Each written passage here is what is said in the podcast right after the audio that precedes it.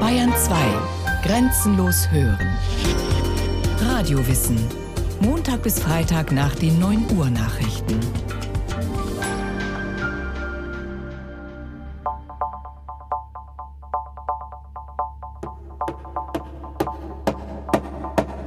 Dublin, 2. November 2002, katholische Nachrichtenagentur.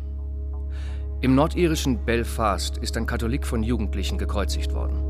Laut irischen Zeitungsberichten nagelte eine unbekannte Zahl von Tätern die Hände des 23-Jährigen an einen Zaunpfosten. Die Feuerwehr des protestantisch geprägten Vorortes Dunmurry habe den fast bewusstlosen Mann losgesägt und samt Pfosten in ein Krankenhaus gebracht. Er habe schwerste Hand- und Beinverletzungen durch Schläge mit einer mit Nägeln besetzten Keule erlitten. Eine kaum mehr zu stoppende Eskalation der Gewalt wird aus dem Nahen Osten gemeldet. Zu allem entschlossene Palästinenser beschießen in Kairo einen Bus mit griechisch-orthodoxen Pilgern, die gerade aus Jerusalem kommen. Wenige Tage später greift die israelische Armee ein Flüchtlingslager im Libanon an. Es gibt mehr als 100 Tote und Schwerverletzte. Rund 350 Kriege, 350, werden derzeit auf der Erde geführt. Bei den grausamsten von ihnen spielt die Religion eine Rolle oder das, was die Kriegstreiber und die Vordenker der Gewalt für Religion halten. Auch scheinbar aufgeklärte Nationen mit christlichem Background üben unvorstellbaren Terror aus, wie die Vorgänge in den Lagern Abu Ghraib und Guantanamo zeigen. Religionskriege führen alle, sogar die scheinbar so friedliebenden Buddhisten. In Sri Lanka massakrieren die buddhistischen Singalesen die andersgläubige tamilische Minderheit und das buddhistische Militärregime in Burma unterdrückt die Karen-Völker, die nicht Buddha, sondern ihre Ahnen verehren, beziehungsweise Jesus Christus.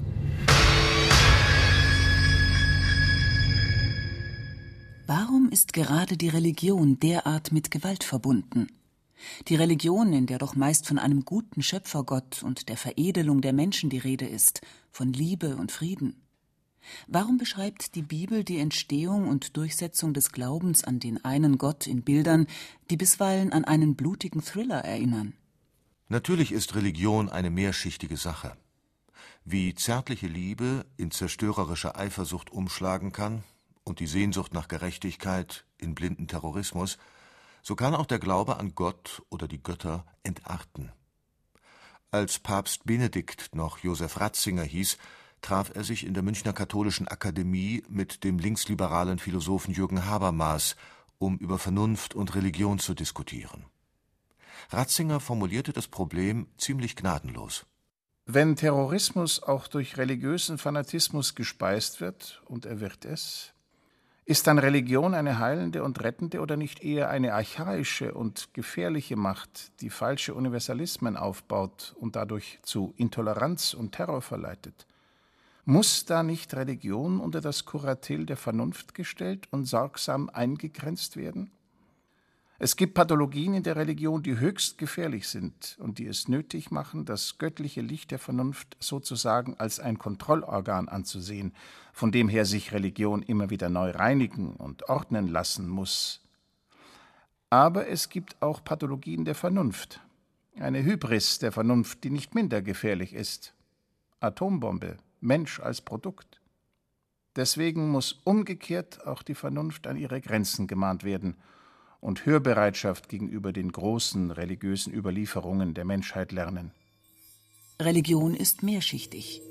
Kriegshetzer und Gewaltprediger berufen sich genauso auf Gott und heilige Schriften und religiöse Werte wie Pazifisten und Anhänger des gewaltlosen Widerstands. Die auffallende Gewaltexplosion in der Bibel hat ja auch nichts mit dem Aufkommen des Monotheismus zu tun. Wie die Bibelexperten herausgefunden haben, war die Religion Israels sehr lange faktisch polytheistisch. Es gab Sippengötter, Ortsgötter und auch als man den einen Gott Israels verehrte, nahm man noch lange ganz selbstverständlich an, dass die anderen Völker eben ihre Götter hätten. Eigentlich also kein Anlass, den eigenen Gott den Andersgläubigen mit Feuer und Schwert aufzuzwingen. Religion ist nicht von sich aus gut. Sie kann in den Himmel und in die Hölle führen, Menschen zur Liebe und zum Hass bringen, Märtyrer und Mörder aus ihnen machen. Die Front der Auseinandersetzung verläuft nicht zwischen den Religionen, wie es so gern heißt, etwa zwischen den friedlich aufgeklärten Christen und den fanatisch gewaltbereiten Muslimen, sondern zwischen den Fundamentalisten hier und dort. Jede umfassende Weltanschauung erhebt Anspruch auf die Wahrheit. Es kann gar nicht anders sein. Aber Wahrheitsanspruch und Toleranz schließen sich nicht aus. Es kommt darauf an, wie man mit der Wahrheit umgeht. Sieht man in ihr einen Besitz, den man mit der Waffe in der Hand verteidigen und den anderen, die es noch nicht begriffen haben, gewaltsam einbläuen soll?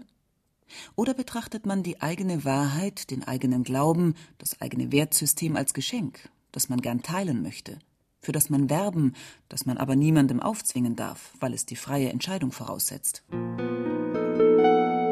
Zurück zur Bibel. Zurück zu einem Buch prallvoll mit Gewaltgeschichten. Der Gott der Bibel kann ziemlich ungerecht und blutrünstig sein, wenn es um die Interessen seiner Auserwählten geht. Da ist dann schnell vom Schlagen und Rächen und Ausrotten die Rede. Ein Gott, der töten lässt und selbst tötet. Der Theologe Raimund Schwager hat die entsprechenden Texte in der Bibel gezählt. Er kam auf rund 600 Stellen, die von menschlicher Gewalt sprechen, und auf 1000 Stellen, bei denen Gott Gewalt ausübt. Natürlich war es schlimm, was die Kinder Israels in der ägyptischen Knechtschaft zu leiden hatten. Aber hatte Gott keine anderen Möglichkeiten, sie aus der Sklaverei zu befreien, als grausame Plagen über Ägypten zu senden und das Heer des Pharao elend im Meer zu ersäufen? In dieser Nacht kündigt der Herr Mose und Aaron an, als alle Plagen wirkungslos bleiben und der Pharao sich weigert, seine hebräischen Sklaven freizulassen. In dieser Nacht gehe ich durch Ägypten und erschlage in Ägypten jeden Erstgeborenen bei Mensch und Vieh. Und als die glücklich befreiten Hebräer nach langem Marsch durch die Wüste im gelobten Land Kanaan ankommen, das leider bereits von den Kanaanäern bewohnt ist, ermuntern sie ihre religiösen Führer ebenfalls zum Dreinschlagen. Wenn du vor eine Stadt ziehst, um sie anzugreifen, dann sollst du ihr zunächst eine friedliche Einigung vorschlagen. Nimmt sie die friedliche Einigung an und öffnet dir die Tore, dann soll die gesamte Bevölkerung, die du dort vorfindest, zum Frondienst verpflichtet und dir untertan sein. So steht es im fünften Buch Mose in der Bibel. Lehnt die Stadt eine friedliche Einigung mit dir ab und will sich mit dir im Kampf messen, dann darfst du sie belagern. Wenn der Herr, dein Gott, sie in deine Gewalt gibt, sollst du alle männlichen Personen mit scharfem Schwert erschlagen. Die Frauen aber, die Kinder und Greise, das Vieh und alles, was sich sonst in der Stadt befindet, alles, was sich darin plündern lässt, darfst du dir als Beute nehmen. Was du bei deinen Feinden geplündert hast, darfst du verzehren, denn der Herr, dein Gott, hat es dir geschenkt. Gewalt, Brutalität, Hinterlist, Eroberungsmentalität, wohin man blickt. Es sind ausgesprochen irritierende Erfahrungen, die der unvoreingenommene Bibelleser mit Gott machen muss. Genügt es einfach zu sagen, wie es viele Bibelexperten tun, die Bibel bilde eben die menschliche Realität in allen Facetten und bis in ihre Abgründe hinein ab, gnadenlos. Der Innsbrucker Theologe Raimund Schwager hat sich auf dieses Problem spezialisiert. Er weist der Bibel eine aufklärerische und therapeutische Funktion zu. Schwager Sie offenbart letztlich einen ganz gewaltfreien Gott, deckt aber zugleich schonungsloser als andere Religionen die in der Geschichte tatsächlich vorhandenen Gewaltstrukturen auf. Durch dieses Aufdecken kann sie zunächst als aggressiv erscheinen, und sie hat nicht selten in der Geschichte auch so gewirkt. Offensichtlich muss man differenzieren. Wenn ein literarischer Text Gewalt schildert, Gewalt rechtfertigt, zur Gewalt ermuntert, dann ist das nicht immer auch die Überzeugung des Autors, sondern vielleicht nur ein Stilmittel. Paradebeispiel. Die Szene, wie sich Abraham anschickt, seinen Sohn Isaak zu opfern. Auf den ersten Blick eine grauenvolle Entartung von Religion. Ein Vater ist bereit, sein einziges Kind zu schlachten, weil ein grausamer Gott ihm das befohlen hat, um seinen gläubigen Gehorsam auf die Probe zu stellen. Viele Bibelwissenschaftler, christliche wie jüdische, sehen die Sache ganz anders. Die Geschichte von der beinahe Opferung Isaaks enthielt ursprünglich vermutlich die befreiende Botschaft von einem liebevollen Gott, der das in den alten Religionen übliche Kindesopfer zurückweist. Bis die Story von einem späteren Redakteur wieder in das gewohnte Schema gebracht wurde. Die Menschen laden Schuld auf sich, der beleidigte Gott will sich rächen und muss durch Opfer versöhnt werden. Der Romancier und Talmudgelehrte Elie Wiesel verweist darauf, dass Gott sich nach jüdischer Tradition an sein eigenes Gesetz zu halten hat, vor allem an das wichtigste von allen: Du sollst nicht morden. Deshalb kann sich Wiesel die makabre Geschichte nur so erklären, dass Abraham Gott herausfordern wollte. Wir werden sehen, ob du bis zum Äußersten gehst. Und Gott habe tatsächlich nachgegeben. Wie es bei anspruchsvoller Poesie oft so ist. Es genügt nicht immer nur auf den Text zu schauen, manchmal braucht man Hintergrundwissen, um die Sprache, die Aussageabsicht, die Anspielungen zu verstehen. Beispiel die sogenannten Fluchpsalmen in der hebräischen Bibel. Schauderhafte Texte auf den ersten Blick. Zahl unseren Nachbarn siebenfach heim die Schmach, die sie dir, Herr, angetan. Tochter Babel, du Zerstörerin, wohl dem, der dir heimzahlt, was du unter uns getan hast. Wohl dem, der deine Kinder packt und sie am Felsen zerschmettert. Wie vertragen sich solcher Hass, solche Rachegelüste mit der Botschaft vom guten Gott? Es erscheint nur folgerichtig, dass man aggressive Psalmen dieser Art mittlerweile aus der kirchlichen Liturgie gestrichen hat. Aber es gibt Bibelwissenschaftler, die über solche Zensurmaßnahmen ganz und gar nicht glücklich sind. Denn die sperrigen und oft erschreckenden Hasstiraden und Rachewünsche in der hebräischen Bibel und, was oft übersehen wird, auch im Neuen Testament, hätten ihren guten Sinn und gehörten zu einem facettenreichen literarischen Gesamtkunstwerk. Argument 1. Die sogenannten Fluchpsalmen machen klar, dass der biblische Gott auf der Seite der Kleinen und Entrechteten steht, dass er Gerechtigkeit im Sinn hat und wachsweiche Neutralität verabscheut. Argument 2. Der zornige Schrei nach Gerechtigkeit und Vergeltung rettet die Würde der Unterdrückten und mobilisiert ihren Willen zum Überleben. Die Wut hinauszuschreien, den Gewalttäter in die Hölle zu wünschen, ist für dessen Opfer vielleicht die letzte Möglichkeit, sich noch als Subjekt, als Mensch zu erfahren. Der dritte Grund ist ein therapeutischer. Kränkungen und Aggressionen nicht zu verdrängen, sondern zuzulassen und zu artikulieren, wirkt befreiend. Wer Gott seine Wut anvertraut, ihn um Vergeltung bittet, tut damit ja gleichzeitig den ersten Schritt, auf Rache zu verzichten, den Kreislauf von Gewalt und Gegengewalt zu durchbrechen. Bei Gott ist Gerechtigkeit, aber auch Barmherzigkeit.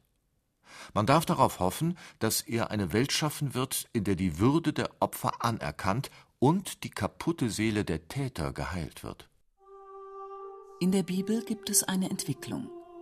Die Bibel bildet einen religiösen Reifungsprozess der Menschheit ab, der Jahrtausende gedauert hat und, wie man annehmen darf, noch längst nicht zu Ende ist. In den frühen Schichten der Bibel dominiert der Raubtiergott, wie ihn der Aachener Theologe Georg Baudler nennt, El Shaddai, wie er auf Hebräisch heißt. Eine Schicksalsmacht, die brutal agiert und Furcht einflößt. Gewalt wird in dieser Epoche in den Mythen des ganzen alten Orients noch nicht ethisch-moralisch gedeutet, sondern als Ausdruck heldenhafter Stärke. Das Schicksal der Opfer wird dabei verdrängt. Eine Verklärung von Gewalt, von der wir auch heute noch nicht ganz frei sind. Doch im Lauf der Entwicklung bildet sich ein Bewusstsein, dass Gewalt Sünde ist. Schritt für Schritt verliert die archaische göttliche Macht ihr gewalttätiges Antlitz. Die berühmte Regel Auge für Auge, Zahn für Zahn markiert einen wichtigen Schritt auf diesem Weg. Statt blindwütiger Rache maßvolle Sühne, die sich auf den angerichteten Schaden begrenzt. Mehr und mehr wird der Mensch fähig, mit dieser Gottesmacht zu reden, bis am Ende Jesus von Nazareth einen Gott verkündet, der ganz Güte ist, ganz verzeihende Liebe und keine Feinde kennt. Dieses zähe Ringen des biblischen Menschen um einen befreienden Gott spiegelt sich in dessen neuen Namen, Jahwe, und schließlich Abba, lieber Vater. Ansätze zur Gewaltbegrenzung gibt es schon in den frühen Geschichten. Als Kain Abel erschlägt, ist das Paradies endgültig verloren. Gott verflucht den Mörder, schützt ihn aber mit dem sogenannten Kainsmal vor Blutrache. Der Kreislauf von Gewalt und Gegengewalt soll gar nicht erst in Gang kommen. Die Sintflutgeschichte hat ihre Parallelen in der Umwelt Israels. Aber nur die biblische Flutgeschichte begründet die Katastrophe mit der ausufernden Gewalt unter den Menschen. Gott bereut es, diese Welt voller Hass und Mord geschaffen zu haben. Unüberbietbar deutlich klagen dann die Propheten die Bereitschaft zur Gewalt an. Sie entwerfen eine Gegengesellschaft, die auf Gerechtigkeit und auf Mitgefühl mit den Schwachen beruht. Langsam wächst die Einsicht, dass es besser ist, unschuldiges Opfer zu sein, als gewalttätiger Sieger. Bei Jesaja findet sich die berührende Vision vom Zionsberg, zu dem die Völker pilgern, um den Frieden zu lernen. Am Ende der Tage wird es geschehen. Der Berg mit dem Haus des Herrn steht fest gegründet als höchster der Berge. Er überragt alle Hügel. Zu ihm strömen alle Völker. Viele Nationen machen sich auf den Weg. Sie sagen, kommt, wir ziehen hinauf zum Berg des Herrn. Denn von Zion kommt die Weisung des Herrn, aus Jerusalem sein Wort. Dann schmieden sie Pflugscharen aus ihren Schwertern und Winzermesser aus ihren Lanzen. Man zieht nicht mehr das Schwert, Volk gegen Volk, und übt nicht mehr für den Krieg. Wir wollen unsere Wege gehen im Licht des Herrn. An seinem armseligen, leidgeprüften, immer wieder treulosen und doch nicht von ihm lassenden Volk Israel exerziert Gott vor, wie die Gewalt zu besiegen ist. Die Bibel selbst vibriert von diesem ständigen Konflikt. Sie schildert die Gewalt massiv und nicht selten mit unleugbarer Faszination, aber sie wird auch immer sensibler für ihre Folgen, entlarvt Ausreden und Sündenbockmechanismen, klagt Gewalttäter und Kriegstreiber an.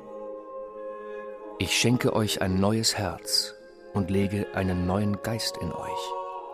Verspricht Gott in den Visionen des Propheten Ezechiel. Ich nehme das Herz von Stein aus eurer Brust und gebe euch ein Herz von Fleisch. Damit emanzipiert sich der biblische Glaube endgültig von den Mythen der alten Religionen. Während diese Mythen auf der Seite des gewaltlüsternen Mobs stehen, Rechtfertigungen für Mord und Terror anbieten, nimmt die Bibel immer deutlicher Partei für die Opfer, für die Ausgestoßenen und Verfolgten.